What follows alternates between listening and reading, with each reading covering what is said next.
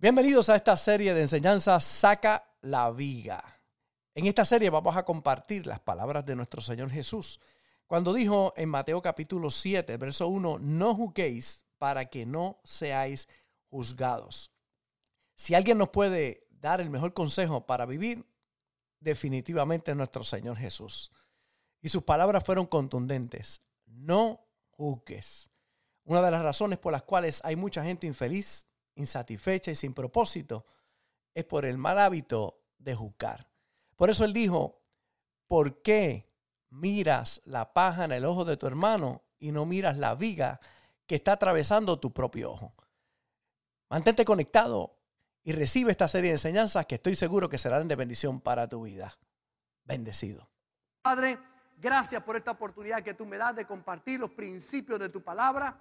Gracias por tu pueblo. Gracias por tu iglesia. Gracias por tus hijos y tus hijas que reciben esta palabra. Declaro que esta palabra echa raíces y profundiza en cada corazón y en cada conciencia. Que ni uno solo quedará sin recibir la recompensa de ella. Usa este vaso de barro para que el tesoro que esté en mí pueda ser revelado a tu pueblo a través de tu hermosa palabra. Y declaro que ni uno solo quedará sin recibir la recompensa de ella. En el nombre de Jesús. Amén y amén. Hemos estado hablando acerca de saca la viga. El más sabio que ha pisado la tierra no fue Salomón. Salomón fue el segundo más sabio. El más sabio fue Jesús. Y vino con los principios de la divinidad para nosotros. Cuando algo falla, nunca falla los principios. Cuando un avión se cae, no fue la ley de la aeronáutica la que falló, los principios de la aeronáutica, sino fue el avión el que falló. Porque siempre los principios, los principios nunca fallan. Fallan las personas, pero no fallan los principios. Eh, la ley de la gravedad, si yo tomara algo y lo tirara, se va a caer un millón de veces si lo tiro, porque la ley de la gravedad jamás va a fallar. Es una ley que no puede fallar, puede ser superada por otras leyes, pero jamás va a fallar. Los principios de Dios jamás fallan, fallamos nosotros, pero los principios jamás fallan. Son inmutables, no pueden cambiar. Dios los estableció y así van a funcionar. Pero la ignorancia en muchas ocasiones hace que no podamos accesar todo lo que Dios tiene para nuestra vida. El pecado, la paga del pecado es muerte, hace que no podamos accesar todo lo que Dios tiene para nuestra vida. Sin embargo, Jesús, el más sabio que ha pisado la tierra, mire cómo declaró, dijo en Mateo capítulo 7 y en el verso 1 al 5, no se conviertan en jueces de los demás y así Dios no los juzgará a ustedes. Si son muy duros para juzgar a otras personas, Dios será igualmente duro con ustedes. Él los tratará como ustedes traten a los demás. mucha gente dice, ¿y por qué Dios hace eso? Bueno, porque lo que siembras cosecha. No tiene que ver con Dios, tiene que ver contigo. Si siembras una mala semilla, vas a tener una mala cosecha. Entonces hay gente sembrando mal y esperando bien y echándole la culpa a Dios de lo que le pasa. No es Dios el culpable, somos nosotros que cometemos los errores. Si usted siembra mal, usted va a cosechar mal. No tiene que ver con que Dios provocó eso, sino que ya Dios estableció la ley, que todo lo que siembra vas a cosechar y eso es justo para todo el mundo. Y dice, Él los tratará como ustedes traten a los demás. ¿Por qué te fijas en lo malo que hacen otros y no te das cuenta de las muchas cosas malas que haces tú? Es como si te fijaras que en el ojo del otro hay una basurita y no te dieras cuenta de que en tu ojo, en tu ojo hay una rama. ¿Cómo te atreves a decirle a otro? ¿Cómo te atreves a decirle a otro, déjame sacarte la basurita que tienes en el ojo, si en tu ojo tienes una rama? Hipócrita. Primero saca la rama que tienes en tu ojo y así podrás ver bien para sacar la basurita que está en el ojo del otro. Si alguien nos puede dar el mejor consejo para vivir en nuestro Señor Jesús, no juzgues. Y hemos estado compartiendo y edificando sobre este pensamiento poderoso de Jesús. El llamado es a mirar tu propio ojo, a trabajar contigo. Porque el ojo es la ventana del alma. El ojo significa cómo ves la vida, cómo tú accionas en la vida. Lo que te molesta en otros es lo que en ti no enfrentas. Se llama proyección. En Lucas capítulo 11, el verso 34, aquí está muy claro el principio. La lámpara del cuerpo es el ojo cuando tu ojo es bueno, todo tu cuerpo está lleno de luz. Pero cuando tu ojo es maligno, todo tu cuerpo está en tinieblas. Si tu ojo está sucio, todo lo que tú veas lo verás sucio. Que muchos hemos tenido y que muchos tienen su ojo sucio. Tienes que limpiar tu ojo primero. Porque si tú no limpias tu ojo, todo lo que ves lo verás a través de ese ojo sucio. Aquella mujer que llama al marido, le dice la vecina, tiende la ropa afuera y mira, toda esa ropa, no sabe lavar la ropa, está toda sucia la ropa. El marido mira bien y le dice, no es la ropa de la vecina, es la ventana tuya que hace años que no la lavas. Lava la ventana para que puedas ver bien hacia afuera. Entonces hay gente siempre proyectando el problema que ellos llevan por dentro. Es importante que tú comprendas lo poderoso que es trabajar con nosotros mismos. Cuando trabajas contigo no tendrás tiempo de trabajar con otros. Porque un ojo sucio, todo lo ve sucio. Debe hay personas que simplemente se conectan o llegan a un servicio a ver qué palabra fuera de lugar puede decir el pastor o la persona que está arriba o qué texto no lo dijo como era. No están pendientes a todo el mensaje que se predica, a una palabra y están jugándolo todo. Eso no es así, así no es, así no es, eso no es. Están jugándolo todo. Todos lo juzgan, no reciben nada. Por eso sus vidas están vacías. Porque no han aprendido que no solamente la persona que está hablando no es perfecta, sino que él tampoco es perfecto, que la persona tampoco es perfecta. Nadie lo es. Cometemos errores, pero hay gente buscando puntualizar. El culto puede estar tremendo, hora y media, hora y cuarenta y cinco, tremendo. Ah, pero al pastor le cayeron unas cositas en la cabeza hoy. Ah, ¿qué estará pasando? ¿Qué fue? ¿Qué fue aquello? Hay gente que todo lo critica, la corbata estaba mal o no se puso corbata, porque hay gente que todo lo juzga. Por eso no disfrutan la vida. Ojo limpio, dijo el Señor, limpia tu ojo. Oído limpio, cuida lo que oyes, cuida lo que oís, porque con la medida en que tú mides tú serás medio. Cuida lo que tú oyes. Cuida, no ensucies tus oídos. Boca limpia de toda palabra ociosa que sale de tu boca tendrás que dar cuenta un día. Corazón limpio. Un corazón limpio tiene la capacidad de ver a Dios. Bienaventurado, dijo el Señor, los de limpio corazón, porque ellos verán a Dios. Si usted quiere ver a Dios en todas las áreas de su vida, limpia tu ojo, limpia tu oído, limpia tu boca, limpia tu corazón y verás a Dios en todo lo que tú hagas. ¿Por qué hay gente que no ve a Dios en lo que hace? ¿Por qué se sienten vacíos?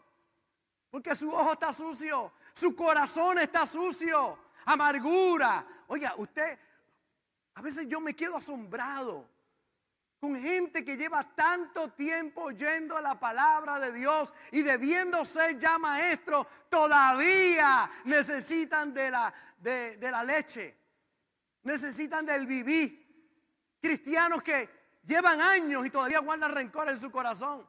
Andan con rencor, con falta de perdón, enojados con otros, molestos, ofendidos con otras personas, un corazón sucio. Y después se preguntan por qué no ven a Dios.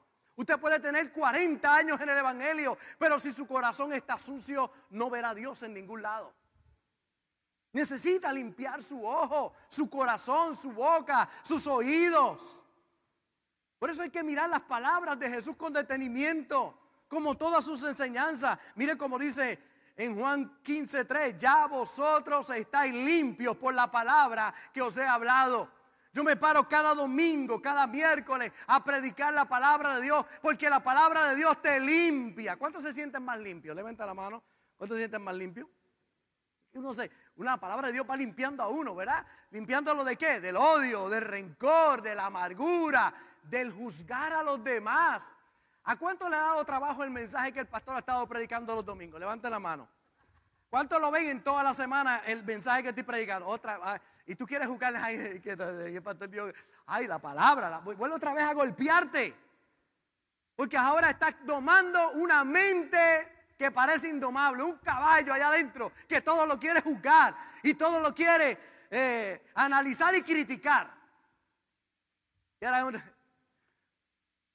¿Cuántos han tenido la palabra de Dios allá adentro, dándole, martillándole encima? Levanta la mano, ¿cuántos?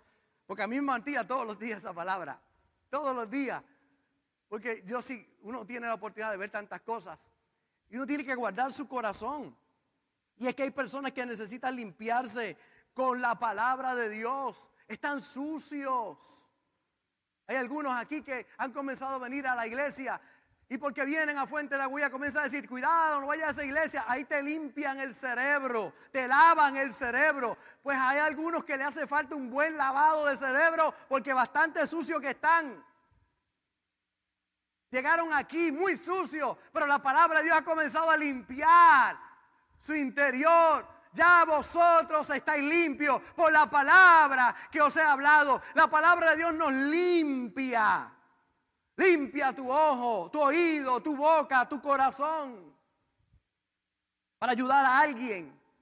Si usted realmente quiere ser bendición para la vida de alguien y no maldición, número uno, oye a la persona sin juzgarla. Quita todo prejuicio. Ahí viene esto otra vez. Ahí viene otra vez. Otra vez va a decir que va a cambiar. Otra vez. Seguida empezamos a juzgar a todos. Todos queremos una segunda oportunidad pero estamos dispuestos a dar esa segunda, tercera, cuarta oportunidad a alguien más. Todos queremos misericordia. Ay, pero qué duros somos para darle misericordia a otros, para extenderle la mano a otros. Si caemos, queremos que nos levanten, pero si otros caen, los miramos con desprecio. Cuidado, limpia tu ojo. Oye sin criticar. Oye a la persona sin juzgar. Oye sin criticar. Cuidado con los que usted ve que vienen a bochinchar cuando no van a las personas correctas. Yo siempre digo, cada vez que usted tiene algo contra alguien y quiere realmente ayudarlo, vaya donde alguien que está por encima, no vaya alguien que está por debajo o igual que usted. Alguien que pueda ayudar a solucionar el problema. Pero hay gente, el bochinche cuando usted lo que habla, lo habla y no ayuda a nadie. Si lo que usted está hablando no ayuda a nadie, eso es bochinche. Pero si usted lo hace para ayudarlo, o como algunos que dicen, te voy a decir esto, pero es para orar, para orar. Vamos a orar. Hay gente que pasa algo dentro de la iglesia y van donde todo el mundo, menos donde el pastor. ¿Usted sabe quién es la persona autorizada? El pastor de la iglesia, aquí estoy para eso, para oírlo. Cuando viene donde a mí, yo no pienso que es bochinche, yo pienso que sinceramente quiere ayudar a la persona. Pero si lo riega, si lo habla, realmente no lo quieres ayudar. Pero qué lindo cuando usted va a ayudar a alguien y para ayudarlo, oye sin juzgar, oye sin criticar, empatiza con la persona. Usted permite que la persona ponga en palabras el dolor, porque nos curamos hablando y nos curamos con personas que nos aman de cerca. Cuando usted abre el corazón a alguien y esa persona usted siente el amor, empatiza y la persona busca realmente ayudarle. Ahí realmente usted ayuda a alguien. Y escuche algo que el Señor puso en mi corazón. Es sencillo, pero a la misma vez profundo. Uno que se ofende cuando lo juzgan es porque juzga. Voy a repetirlo. Uno que se ofende cuando lo juzgan es porque juzga. Porque el que no juzga no se ofende cuando lo juzgan. El que no juzga no se ofende cuando alguien lo juzga. Si alguien te juzga y tú te ofendes es porque estás juzgando a la persona. Porque si alguien te juzga a ti y tú te das cuenta y tú dices, yo no tengo por qué juzgarlo, a lo mejor está pasando un mal día, a lo mejor tiene un problema, una situación, y tú no lo juzgas a él, entonces ahí realmente está lo correcto. Pero cuando alguien te juzga y tú te ofendes es porque tú lo juzgaste. Es porque tú también juzgas, por eso es que te molesta. Porque te molesta lo que juzgan, porque tú juzgas. Pero si tú no juzgas, no te molesta lo que juzgan.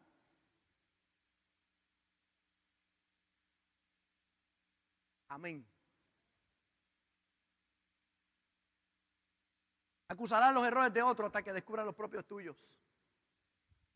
Cuando tú limpias tu corazón y tú no juzgas a nadie, cuando alguien te juzga, tú no lo juzgas pongo las manos de Dios.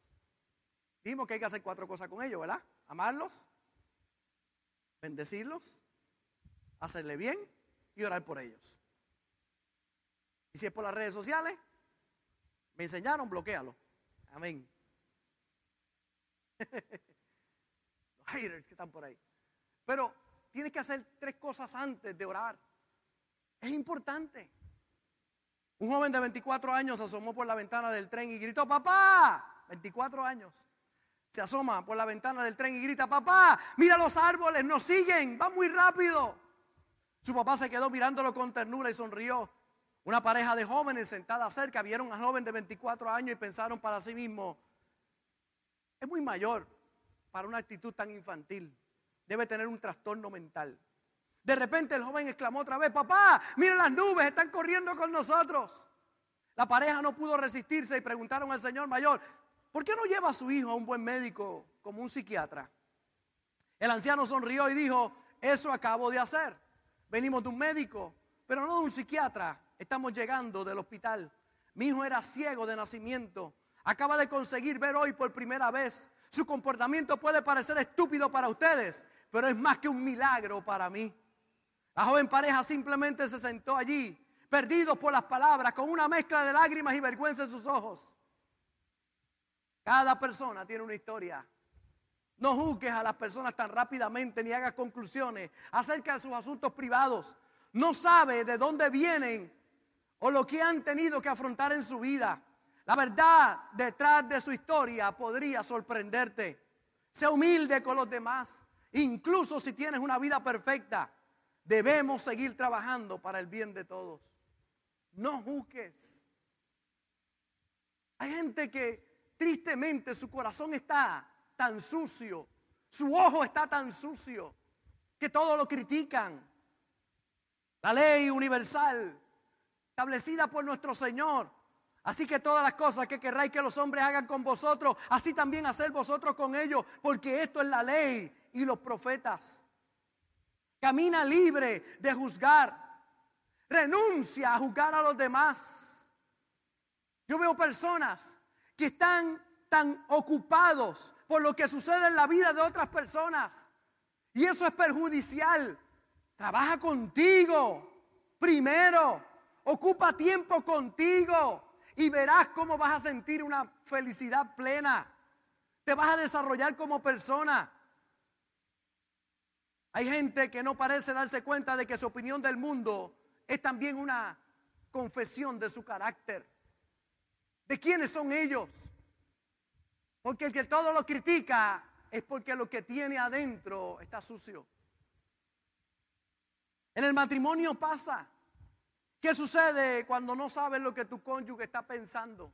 Muchas cosas. Lo más que ocurre es que están en las páginas diferentes y el conflicto por juzgar se convierte en algo del diario. Cuando tú no te ocupas por lo que está pensando tu cónyuge, se abre una puerta para que su atención se vaya a otro lugar. En el matrimonio tenemos que estar pendientes el uno al otro, cuidarnos nosotros, hacer lo correcto, pero somos una sola carne. ¿Qué piensa mi pareja? ¿Por qué piensa de esa manera? Para no juzgarla. Si algo la pastora y yo hacemos constantemente es evaluarnos y preguntarnos, ¿por qué pasó lo que pasó?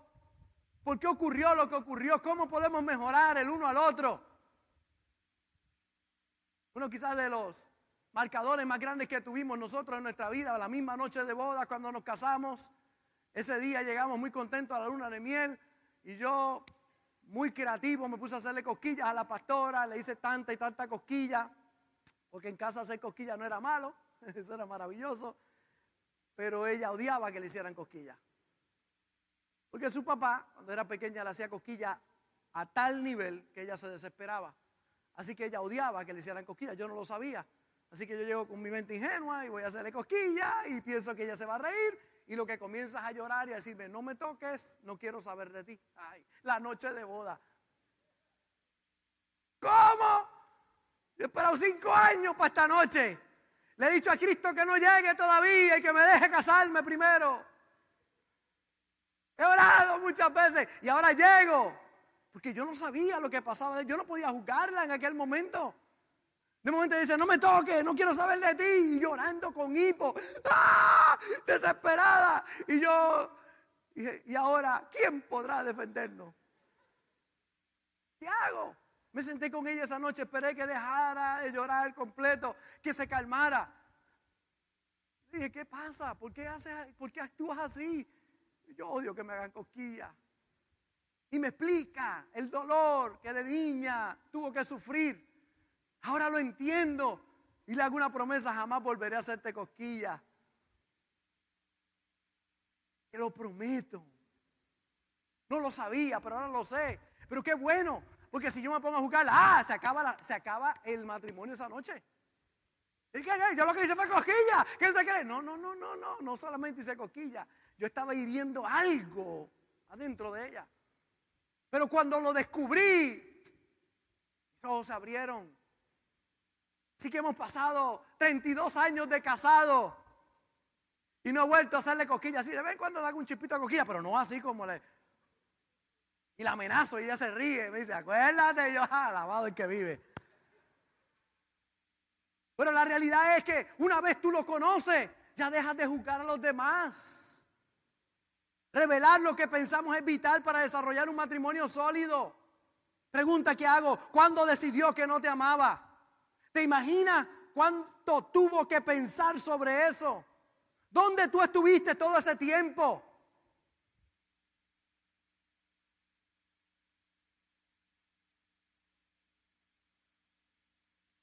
¿Cuándo decidió ser vegetariano o ketano?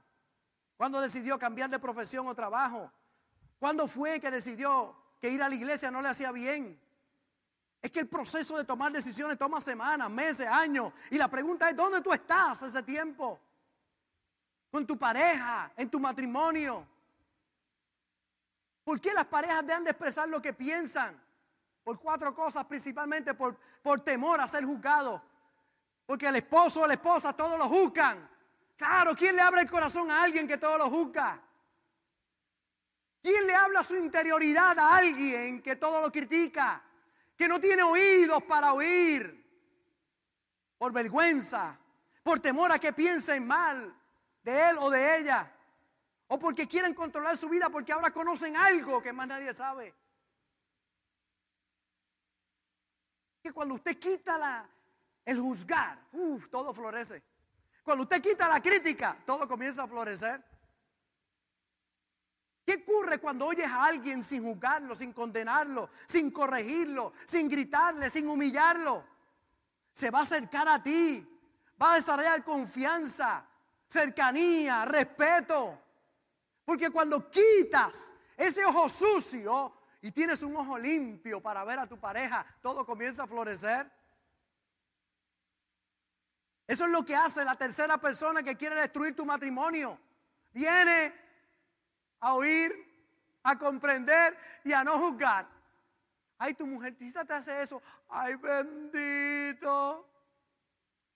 Entonces, viene una tercera persona a ocupar el lugar que le corresponde al marido o a la esposa. ¿Y qué, qué posición toma? Yo te oigo, yo no te juzgo, yo te comprendo. ¡Ay, qué Por ahí es que se cuela Carmela. Es que un anuncio en Puerto Rico dice, por donde quiera se cuela Carmela. Por ahí es que se cuela el pecado. ¿Por qué? Porque llega alguien que no te juzga. Claro, no te juzga porque no te conoce todavía como eres, papá. Pero ahora, ¿qué hace falta en el matrimonio? Misericordia el uno al otro. Entonces le abre el corazón a otra persona y cuando lo abre y vive un tiempo con esa persona pasa exactamente lo mismo otra vez. Porque es algo que tiene que trabajar dentro de ti. Por eso usted ve gente brincando de un lugar a otro todo el tiempo porque todos lo juzgan. Cuando quitan eso, su, su ojo se sana, su corazón, sus oídos, su boca se sana. ¿Qué tres conversaciones debe tener constantemente los matrimonios? Número uno, hablar de lo que sucede todos los días sin juzgarnos. Hay gente que tiene la conversación del día, ah, pero hiciste aquello, ah, pero escucha, sin juzgar, sin criticar, hablar de los desacuerdos, hablar para conocer y ser conocidos. Porque hay gente que puede vivir con alguien décadas y no conocerlo por sus prejuicios por juzgar antes de tiempo, por criticarlo todo. Limpia tu corazón, limpia tus ojos, limpia tus oídos, limpia tu boca. Oye y oye con un corazón limpio. Asegúrate que tu pareja, que tu cónyuge comprenda que le estás dando seria consideración al punto de vista que tu opinión que le puedes dar es solamente eso, una opinión, no para imponerla, manipular o controlar. Porque cuanto más escuchado, comprendido y respetado, vas a sentir el amor de tu pareja. Por eso es importante quitar el juicio de nuestras vidas. Hay padres que con sus hijos todos los juzgan. No es que no, los corrijamos, es que nos sentemos con ellos a evaluar por qué hiciste lo que hiciste. En vez de dar tanto seminario y tanto diálogo y discurso, siéntate y pregúntale. Lo mejor que puedes hacer por tus hijos es preguntarle, ¿qué fue? ¿Por qué pasó eso? ¿Cómo lo podemos mejorar? ¿Cómo lo podemos cambiar? ¿Por qué ocurrió de esta manera? Pero sin un corazón de juzgar, sino un corazón de restaurar, de transformar. Si realmente tú quieres un cambio en tu vida, no ponga fecha. Comienza ahora, en este momento. No le pongas fecha a tu transformación, empieza desde ahora. Porque usted ve muchas personas que Dios ha tenido grande misericordia con ellos. Ahora se creen santos y condenan a todos los demás. Ahora son personas que todos los buscan. Cristo toma una historia. Le llaman el título los dos deudores. Este hombre tiene una gran deuda. Y va y dice, no la puedo pagar, es imposible pagarla, es tan grande y tan grande que no la puedo pagar. Y el que lo va a juzgar dice, bueno, voy a tener que vender todo lo que tú tienes, tu hijo, y meterte en la cárcel, no tengo otra. Pero de momento tiene misericordia y dice, te voy a perdonar toda esa gran deuda. No tienes que pagarme nada. Vete libre. Es lo que Dios hace con nosotros. Con la deuda tan grande que teníamos de pecado nosotros. Y Él podía juzgarnos, condenarnos, pero tuvo misericordia de nosotros y nos perdonó. Y nos lavó con su sangre y nos dejó libre y ahora de momento sale este hombre, esto es una historia bíblica, sale este hombre libre de la gran deuda, pero va y ve a uno que le debe un día de trabajo. Él debía muchos años de trabajo, pero él debe unas horas de trabajo. Y dice la Biblia que lo tomó por el cuello y lo ahogaba diciendo, págame lo que me debes. Él se postra y dice, mira Señor, no tengo con qué pagarte, pero si me das una oportunidad, dice, no, no, no, no, métanlo a la cárcel. Oye, le acaban de perdonar toda una deuda y ahora no puede perdonar algo tan pequeño. Porque somos prontos para juzgar a otros sin pensar la misericordia que han tenido con nosotros.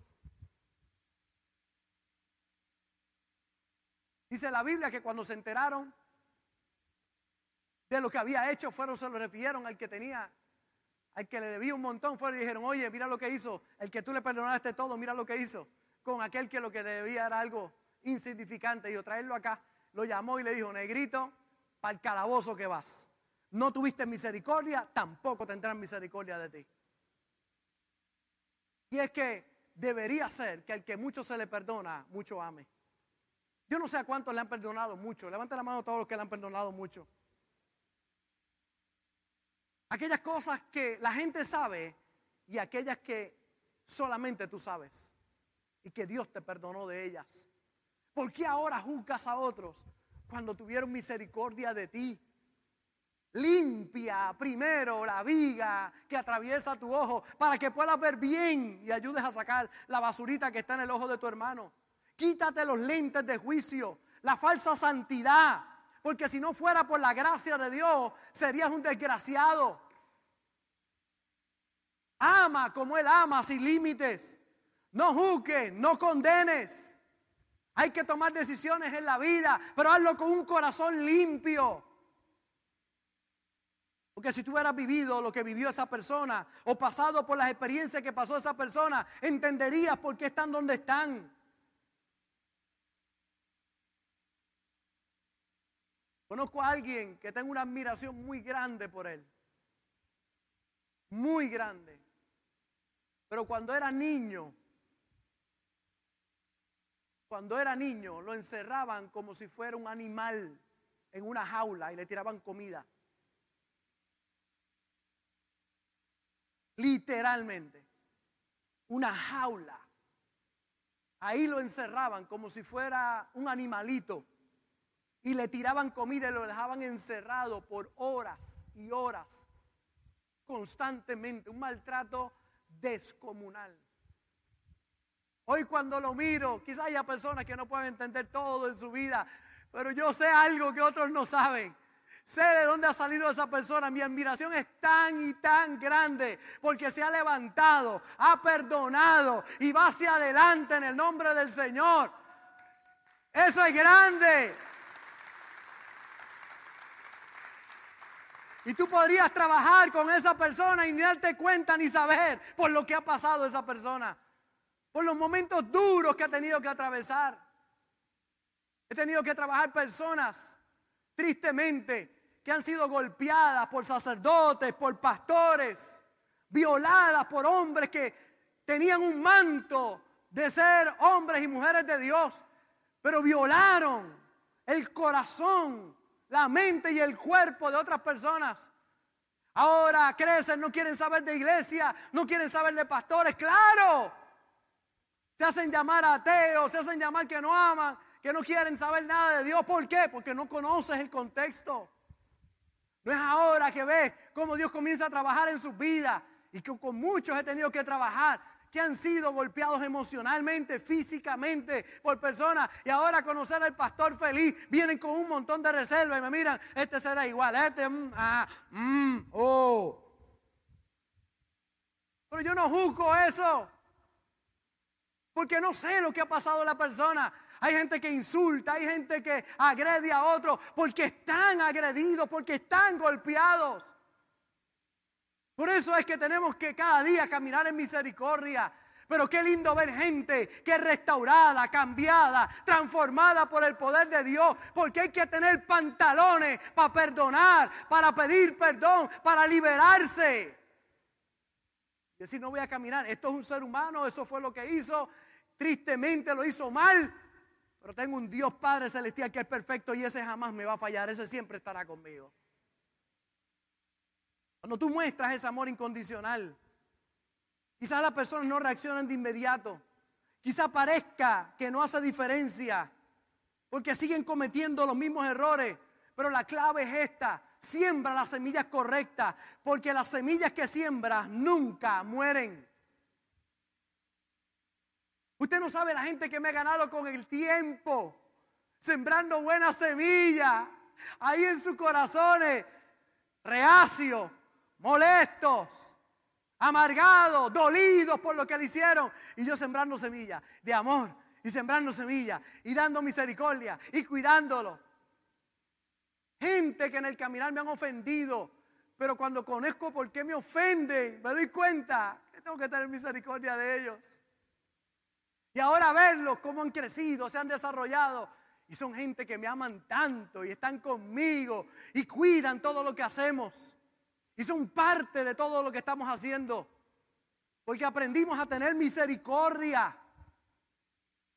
Han encontrado semillas de más de cuatro mil años en un ataúd. Y que cuando las siembran se quedan atónitos porque crecen y dan frutos.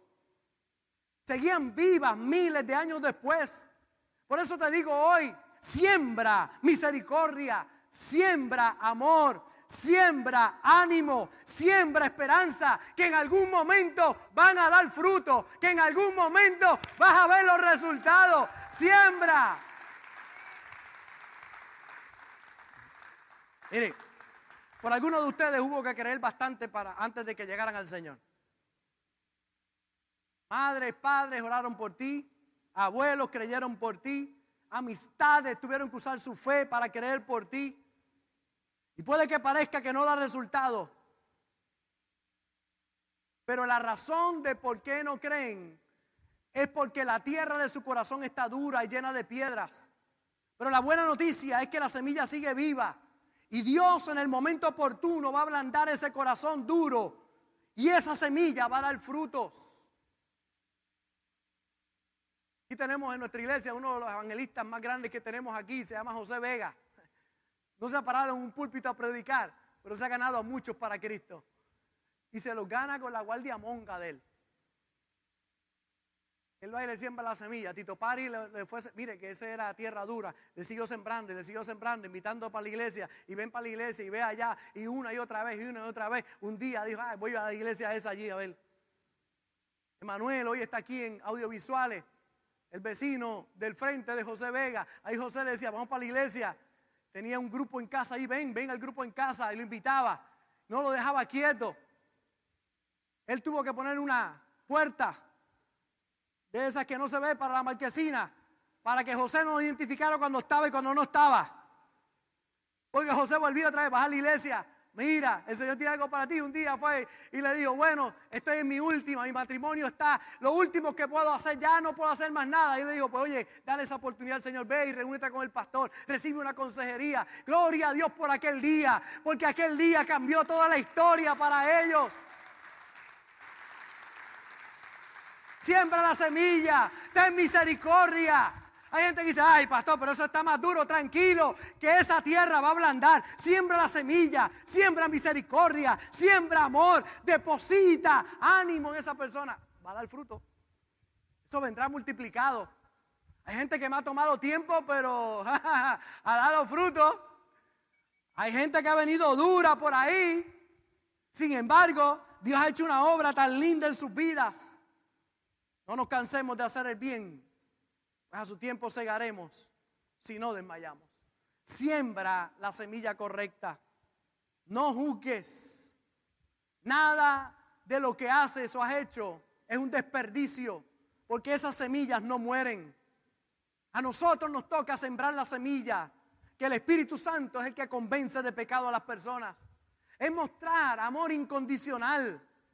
Jesús le dijo a los religiosos que tenían las piedras en las manos para golpear a aquella mujer en el acto mismo del adulterio que había sido encontrada. Le dijo, el que esté libre de pecado, arroje la primera piedra. Ninguno la lanzó. Y el único que tenía el poder para juzgar le dijo, mujer, ¿dónde están los que te acusan? No hay ninguno, Señor, ni yo tampoco. Vete y no peques más. Sé libre. Importante guardar nuestro corazón.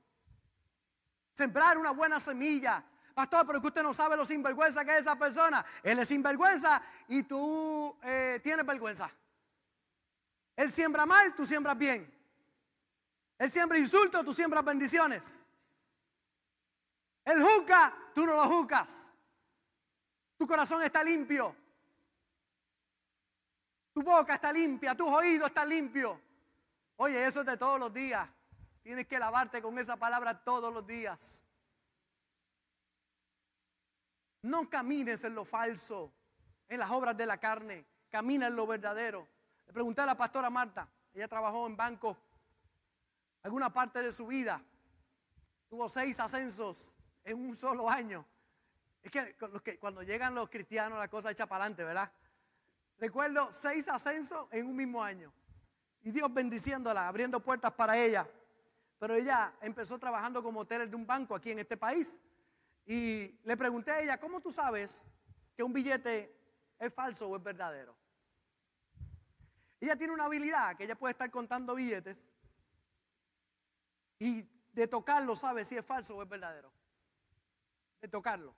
Trabajó tanto tiempo con dinero y tenía que trabajar. De momento tocaba, eh, eh, este no es verdadero. ¿Cómo tú puedes identificar lo falso? Y es muy sencillo, estando expuesto a lo verdadero. Cuando tú estás expuesto a lo verdadero, cuando llega algo falso, dices, eh, esto es falso. Pero si no te expones a lo verdadero, no puedes descubrir lo que es falso. Pero una exposición grande a lo verdadero te levanta la alarma cuando algo es falso.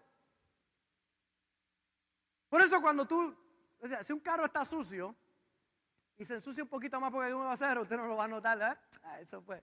Pero si un carro está bien limpio y de momento le cae, aquí hay un pajarito que estamos orando por él del, árbol de ahí al frente. Aquí hay un pajarito que Dios lo bendiga donde quiera. No lo voy a juzgar. No sé qué, qué trauma tuvo el pajarito en su niñez. Pero usted parquea el carro allí. Él se para en su retrovisor. Parece que se mira y se ve tan lindo que se embarra. Ahí, al frente, aquí. Usted parquea el carro ahí Y él, no importa el carro que sea, él se, él se para el retrovisor y ahí te tira unas cuantas embarraditas. ¿A cuántos, la, cuántos tienen aquí? ¿Cuántos son testigos? Ahí está Judy, ¿verdad? Que son testigos. Ahí está Ibelí, ¿verdad? ¿Cuántos hemos disfrutado de ese pajarito? Ahí está Juan, alaba lo que vive. ¿Verdad, Joel? Ahí está, ahí está. Es verdad. Y usted tiene su carro bien limpio, y de momento usted va y ve la embarre del pájaro. Y él se mira y hace. Y yo no sé cuánto, come bien, definitivamente come bien porque baja el carro bien embarrado. Y no importa los carros que se paren, los embarra toditos. Porque cuando usted tiene algo limpio, lo sucio usted lo puede ver rápido. Hay gente que ya no identifica lo sucio porque su ojo está sucio. Pero cuando usted limpia su ojo, usted se da cuenta de lo falso. Cuando usted limpia su ojo, de momento cuando va a jugar, ¿a, cuánto han tenido la tranquilla para jugar esta semana? no, no, no, va a jugar, no va a jugar, porque su ojo está limpio. Cuando su ojo se limpia, se le hace difícil. Porque ya usted identificó, se expuso a lo verdadero. Exponte a la palabra de Dios. Por eso la palabra de Dios es tan poderosa. Por eso venir a la iglesia a recibir la palabra es tan poderoso. Porque cuando te expone a lo limpio, lo sucio lo descubre rápido. Mire, este pensamiento para las misiones, para la Fundación Bendecidos, para bendecir, para todos nosotros, es muy especial. Me busqué a mí mismo y no me encontré. Busqué a Dios y se me escondió. Busqué a mi prójimo y encontré a los tres. ¿Tú quieres amar a Dios? ¿Cómo lo hago? Amando a tu prójimo como a ti mismo. ¿Quieres ver a Dios? ¿Dónde lo veo? En tu prójimo.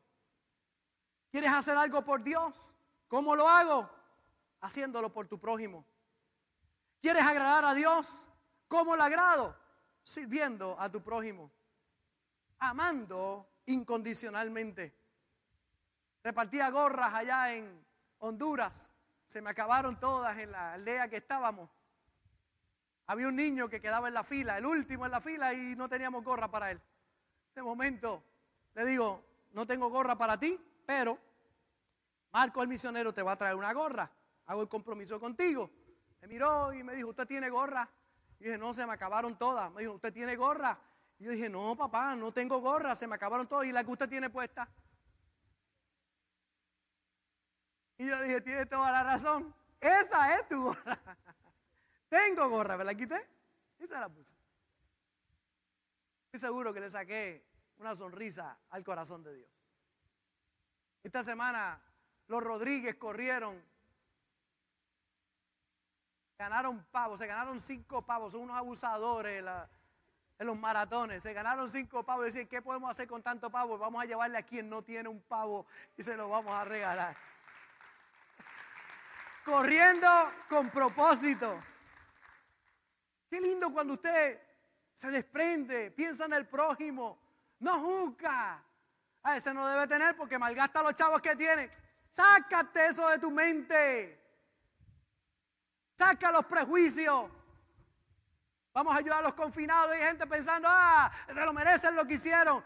Y tú te mereces tantas cosas que no las recibiste porque Dios tuvo misericordia de ti. Extiende hoy tu misericordia para aquel que lo necesita. Ahí, ahí, ahí, ahí, ahí me sale. Ama incondicionalmente. No te ofendas por los pecados de la gente. Mira los propios tuyos. He notado que aquellos que han sido perdonados por grandes pecados tienen poca tolerancia con aquellos que todavía están resbalando. Hay algunos que piensan que juzgar es la solución. Jesús entra a una casa. Una mujer se tira a sus pies con sus lágrimas. Escucha bien, con sus lágrimas moja sus pies y con sus cabellos los limpia con sus lágrimas. Enjuaga los pies de Jesús. Con sus cabellos los seca. Y cuando está ahí, el dueño de la casa está sentado jugando. Si Jesús supiera la mujerzuela que ha sentado ahí. Este profeta, si supiera quién la que se arrodilló ahí. Y Jesús como te tiene y tenía la habilidad de saber los pensamientos de la gente porque Él es Dios. Miró al hombre y le dijo, oye, llegué aquí a tu casa. Tú me invitaste. Y yo llegué aquí a esta casa. Y entré por esas puertas y no me lavaste los pies. Porque era una costumbre que cuando usted tenía una visita, llegaba a su casa, llegaba con los pies sucios. Así que usted sacaba el lavacro, le lavaba los pies para que entrara a su casa porque era bienvenido. Y Jesús le dice, llegué aquí y te crees tan...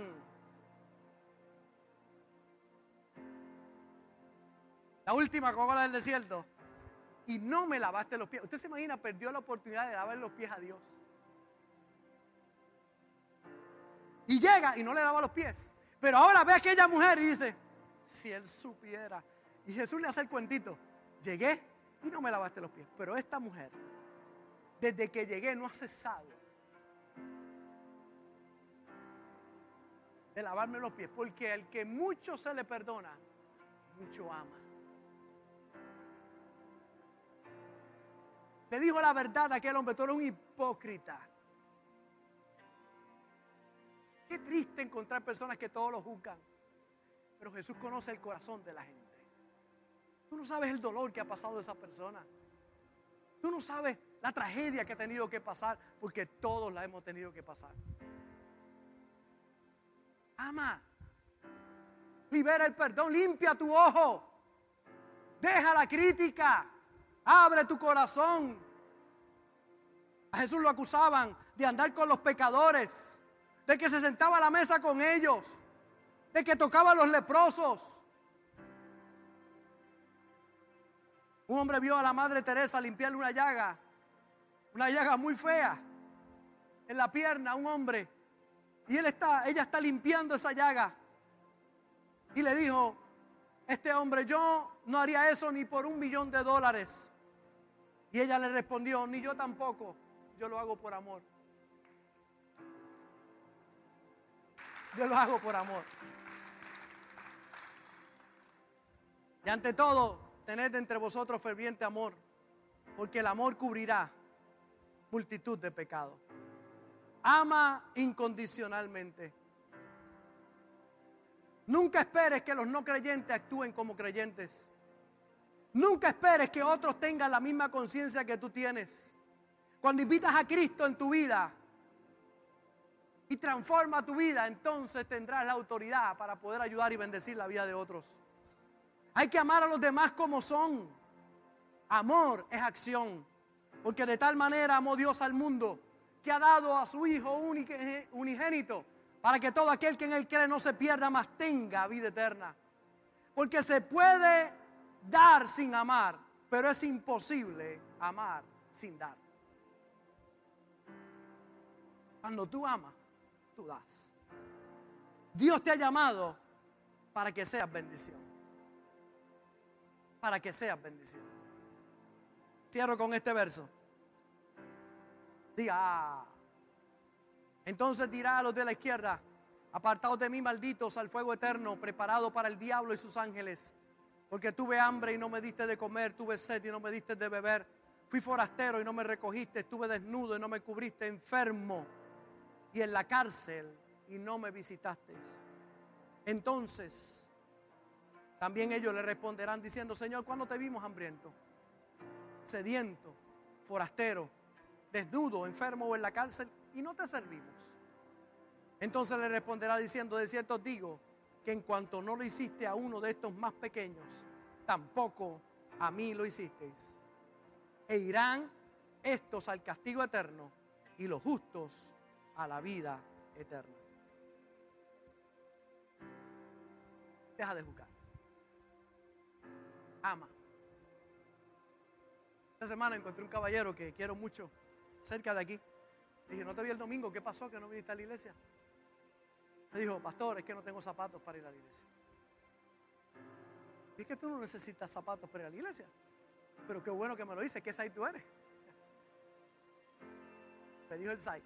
Así que Hoy le traje los zapatos, no sé si vino por ahí. Pero le tengo los zapatos porque si no vino hoy, pues le dije, te los tengo el domingo. Si no, en la semana, le voy a entregar esos zapatos. Porque a veces usted ve y condena a la gente y juzga a la gente, tú no sabes por lo que están pasando. Cuando me enseñó el zapato tenía una, clase de lengua ahí que se reía y hablaba y todo el zapato.